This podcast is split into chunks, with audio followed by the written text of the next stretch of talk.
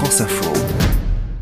Alors que la Coupe du Monde au Qatar approche, euh, elle commence fin novembre, tous les jours sur France Info.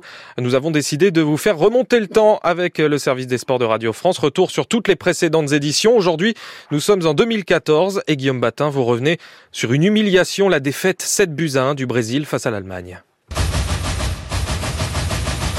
Nous sommes le 8 juillet 2014 au stade de Belo Horizonte. L'affiche est belle, elle oppose deux géants du football, le Brésil à l'Allemagne. Ambiance exceptionnelle, le peuple jaune a envahi les tribunes de l'Estadio Minero. C'est de loin la plus belle ambiance. C'est la première demi-finale de la Coupe du Monde. En attendant la qualification de l'Argentine le lendemain au tir au but face aux Pays-Bas, le Brésil joue à domicile devant 58 000 spectateurs chauffés à blanc mais sans Neymar, blessé, et sans le capitaine Thiago Silva, suspendu.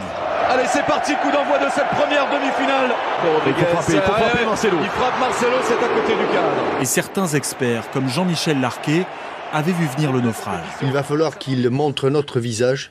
Ils vont tomber contre une équipe euh, allemande qui... Euh, aujourd'hui ne doute plus de rien. Elle ne doute même pas d'une victoire contre le Brésil au Brésil. Je pense que le Brésil n'a pas suffisamment montré de choses pour avoir euh, une marge de sécurité. Oh, il est bien frappé, quelle, reprise quelle erreur, défensive. Thomas Müller à la tombée de ce ballon. Après 30 minutes de jeu seulement, l'Allemagne mène déjà 5 buts à 0. Brésil, Allemagne et en une demi-heure, le Brésil a disparu des écrans radars. Et les supporters brésiliens quittent le stade humiliés, tristes et en colère. 5 à 0, c'est vraiment pénible, dit ce supporter. On ne va pas rester plus. C'est la honte pour un pays qui a une tradition de football. Allez, ciao. L'équipe a été mise en pièces, dit cet autre. Il n'y avait aucune défense, pas de gardien, la honte. Alors, bravo à l'Allemagne. Le choc est énorme. À la fin du match, les joueurs brésiliens pleurent à l'image du capitaine David Luiz. Je ne sais pas quoi vous dire.